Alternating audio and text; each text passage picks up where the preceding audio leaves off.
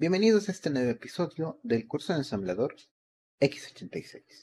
El día de hoy vamos a trabajar la manera en la que podemos realizar una multiplicación y una división en ensamblador. Primero que nada, hay que mencionar que hay que romper un poco el esquema mental que tenemos respecto a este tipo de operaciones. En alto nivel estamos muy acostumbrados a que si yo quiero dividir, tomo mi variable un a y digo a es igual a a entre 2, por ejemplo. Y ya con eso estoy realizando mi división. Y si yo quisiera obtener el residuo, bueno, entonces digo b es igual a b, en este caso porcentaje, que hace referencia a módulo, 2 y ya con eso estoy dividiendo entre 2 y eh, guardando el residuo, estoy recuperando el residuo de esta división. Normalmente lo asociamos con que son dos operaciones distintas y que solamente tenemos que hacer eso, poner división y está. Pero en ensamblador no funciona así.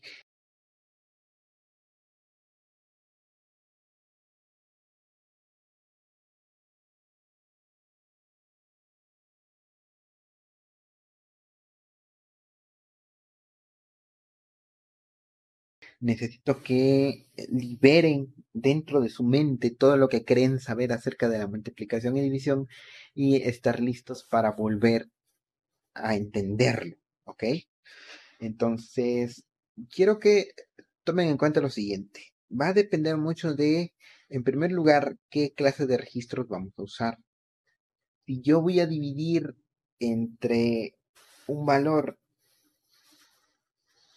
que está almacenado en un registro. Este registro puede ir, como ya hemos visto en un episodio anterior, eh, de un tamaño de 8 hasta 64 bits, pasando por 16, 32. ¿Ok? Entonces, si yo voy a dividir un valor entre un registro de 8 bits el, lugar donde se guarde el resultado y el residuo va a ser totalmente diferente. Si yo quiero hacer una división con un valor que está dentro de un registro de 16 bits o de 32 bits o de 64 bits. ¿Ok? Entonces, vamos a ir paso por paso, caso por caso. Vamos a suponer que yo quiero dividir un valor, por ejemplo, un 8 entre un 2. ¿Ok? Ese 2 yo lo he guardado en un registro de 8 bits. Por ejemplo, BL. El valor con el que vamos a dividir se va a encontrar entre los registros AH y AL. ¿Y qué me refiero con esto? Bueno, va a tomar el valor que está en AH y el valor que está en AL y los va a pegar. Va a pegar estos dos registros y va a tomar a ambos como si fuera un solo valor. Recuerden siempre que en los registros se guardan los datos como números binarios.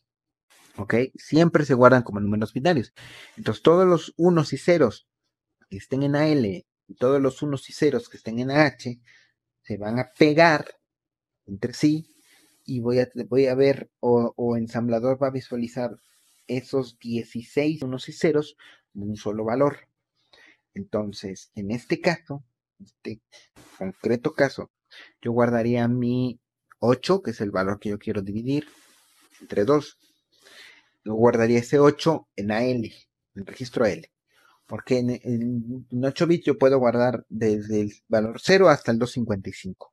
Como eh, quiero guardar un 8, quiero dividir un 8 entre 2, entonces el 8 me cabe más que bien en el registro L. Entonces digo AL vas a guardar o vas a, ser asignado con un 8. Y en H, para evitar sorpresa, no vaya a ser que previamente haya guardado un valor ahí y se me olvidó y esto pues va a afectar a mi 8 porque imaginemos que yo pegué o yo guardé un 1 o se quedó un 1 por ahí. Entonces cuando el ensamblador pegue el H con el AL, pues ya no va a ser un 8, va a ser un valor completamente diferente al tomar en cuenta ambos registros. Entonces mi, mi H yo tengo un 0. Ya con esto ya tendría yo mi operación, ahí hubo mi operación, y entonces el resultado de la división se va a almacenar en AL y el residuo en AH. Segundo caso, yo guardo un dato en un registro de 6 bits. por ejemplo, bx. Aquí lo que va a ocurrir es que el ensamblador va a tomar el valor de dx y lo va a pegar con ax. Y va a tener la misma lógica que en el caso anterior. Va a ver los ceros y unos de ambos registros como si fuera un solo valor, un solo dígito. Si yo quiero otra vez hacer mi división de 8 entre 2, entonces yo colocaría en dx un 0 para asegurarme que ahí pues no hay nada que interfiera con mi valor original, que a mí me interesa hacer la división. Y en ax yo tendría un 8. guardo mi 8 y en dx guardo un 0. Hago mi división con bx, por ejemplo, donde almaceno mi 2. Y entonces el resultado de la división se va a almacenar en ax y el residuo de la división se va a almacenar en dx. En el caso 3, yo entonces podría hacer la misma operación 8 entre 2, pero ahora si yo elijo guardar ese 2 en un registro de 32 bits, por ejemplo ebx, lo que va a ocurrir es que se va a tomar a edx con EAX se van a pegar estos dos registros y se va, a se va a tomar en cuenta todos los unos y ceros involucrados y se va a visualizar como un solo valor, solo número de nueva cuenta. Para asegurarme que la operación se realice de forma correcta, yo coloco en EDX un 0, en EAX un, el 8, que es el que me interesa hacer operar. Y entonces de esta manera, después de hacer la operación de, de la división, entonces en EX voy a tener mi resultado y en edx voy a tener el residuo. Y por último, si yo quiero utilizar un registro fuente de 64 bits, pasaría exactamente lo mismo en cuanto a la lógica. Se tomaría a RDX y a RAX, se pegarían estos dos datos y se tomaría el conjunto de unos y ceros como un solo valor, sería la división y el resultado estaría en RAX y el residuo en RDX. Vamos a plantear un ejemplo, hacer una división de nuestro 8 entre 2 y vamos a ver qué ocurre. Voy a crear un nuevo archivo llamado división.asm. Voy a guardar en mi carpeta donde tengo el resto de mis programas. Voy a, voy a crear una sección .bss voy a almacenar mi resultado. Voy a hacer una reserva de, memoria. Le voy a poner resultado. Resultado red reserva byte. Reserva los datos en byte y solamente voy a pedir un espacio. Voy a crear ahora mi section.text, que es donde voy a colocar mi código. Y voy a colocar mi etiqueta de memoria bajo start puntos voy a indicarle al ligador con la directiva global. Global.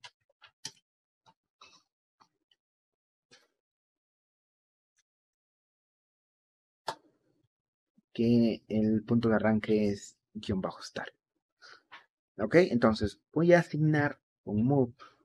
Voy a guardar en en bx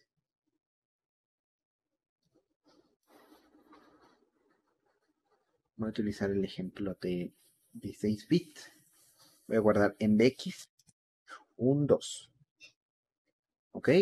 Y ahora voy a guardar en EDX un 0. Para evitar que mi operación se vea alterada por alguna razón desconocida. Y en AX voy a guardar un 8 en move AX8. Listo. Ahora voy a hacerme la operación. Voy a escribir la instrucción dip y seguido de bx. Aquí en automático la instrucción dip solamente recibe un registro que es bx y de forma implícita ya se está tomando a dx y a x en automático de forma implícita y se hace la operación.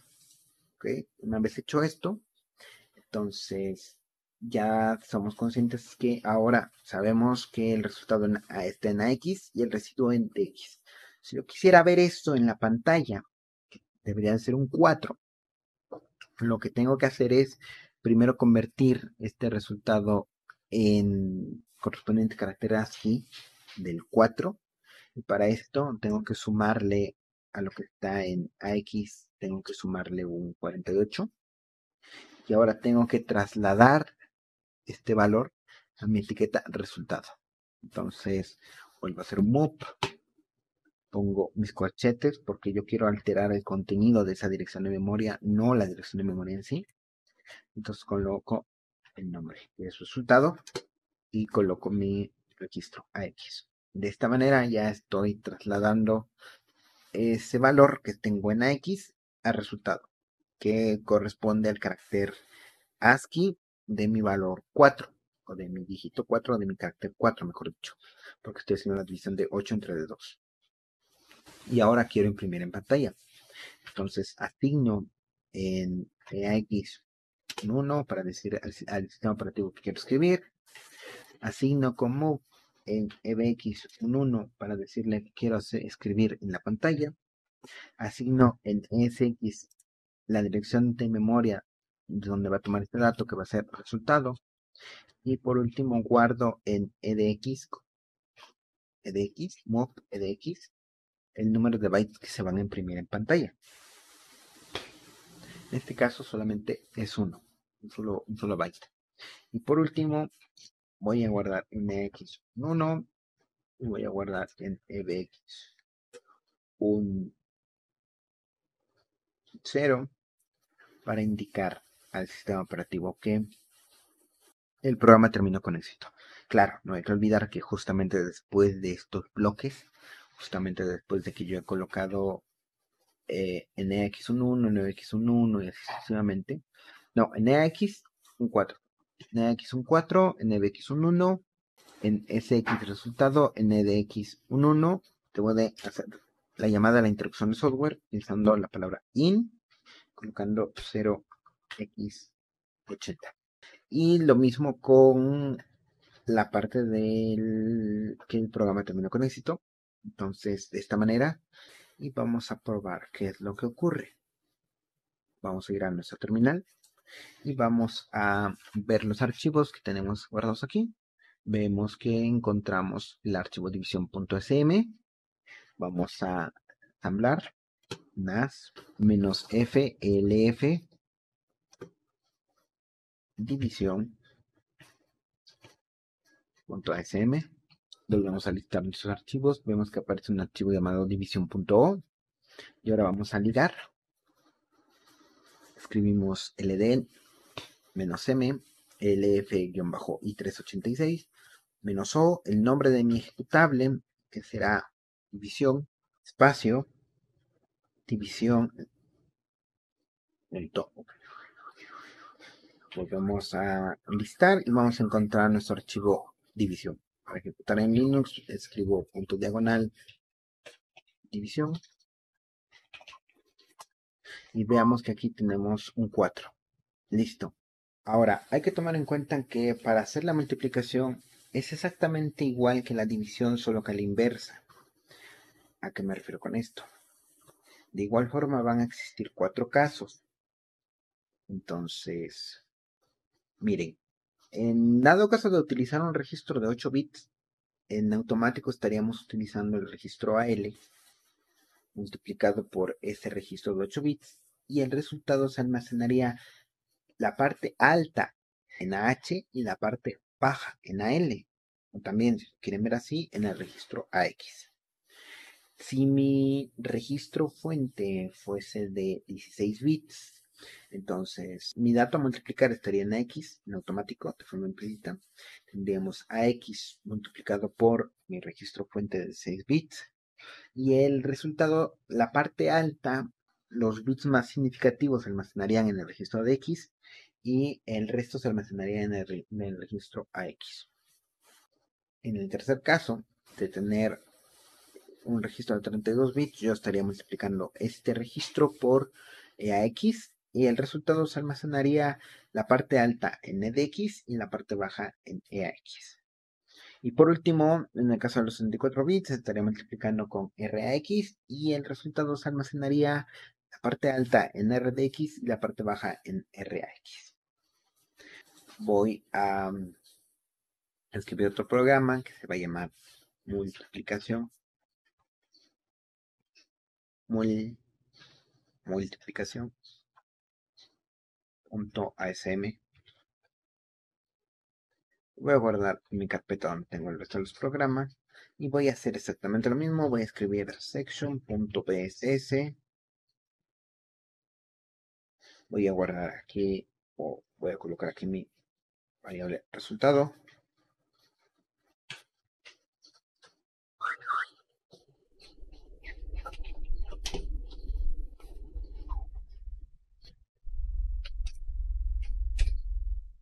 Coloco mi sección.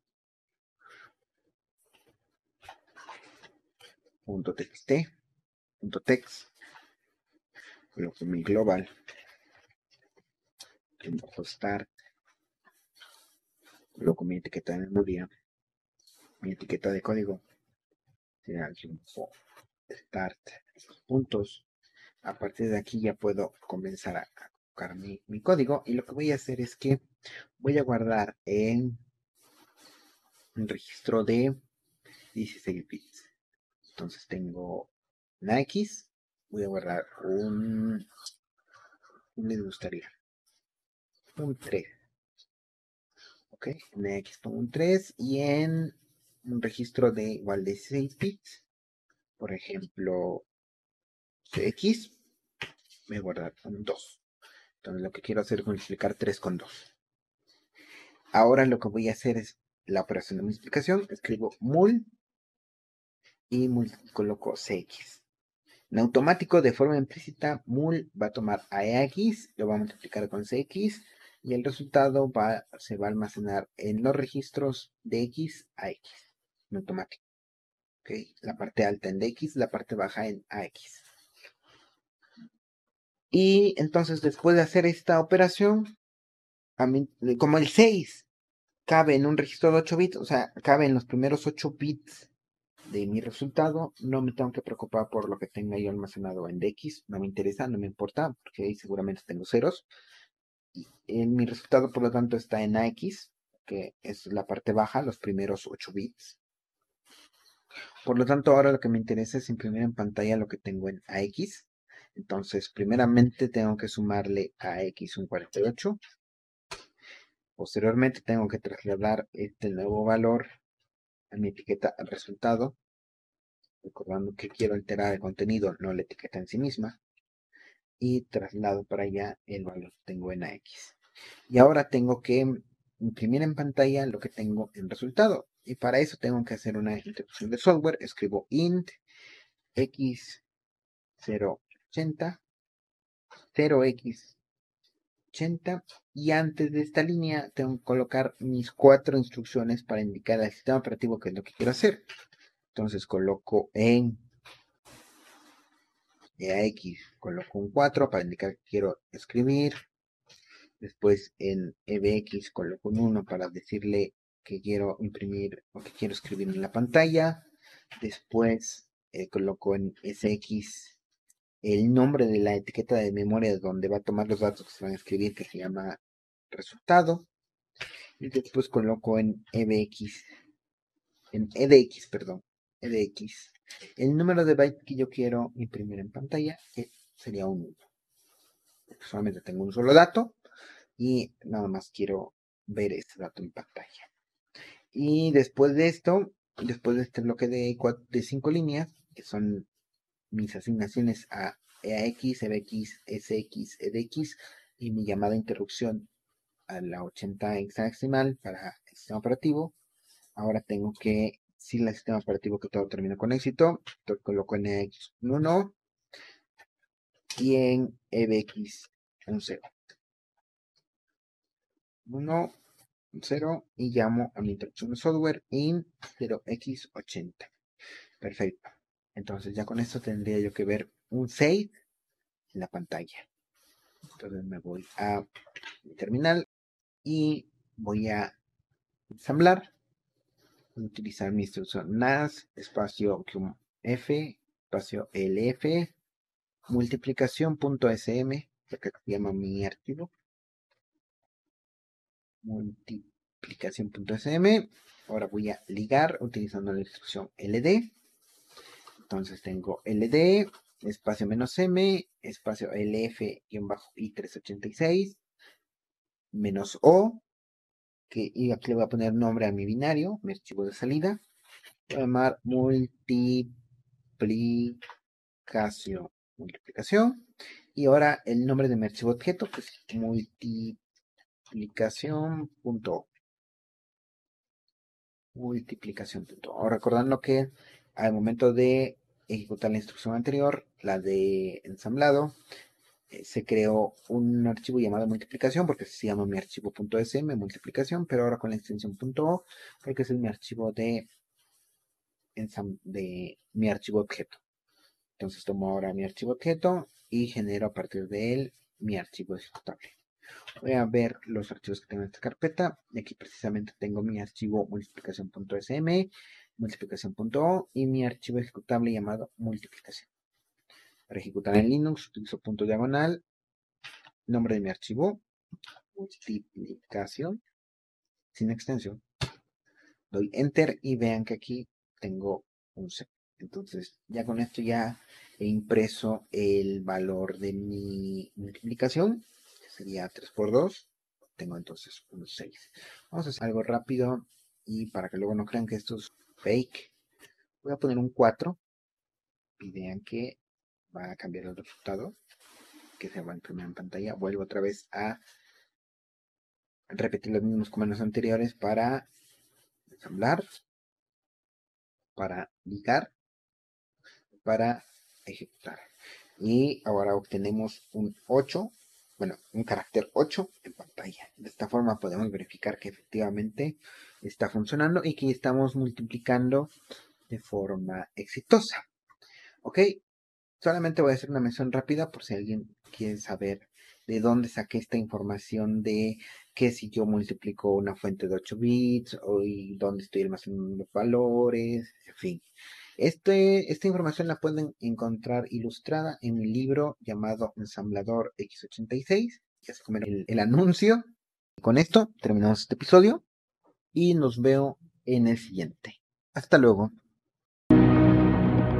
Descubre el ensamblador de una nueva forma, con problemas, ejercicios, código fuente, tablas, diagramas y mucho más.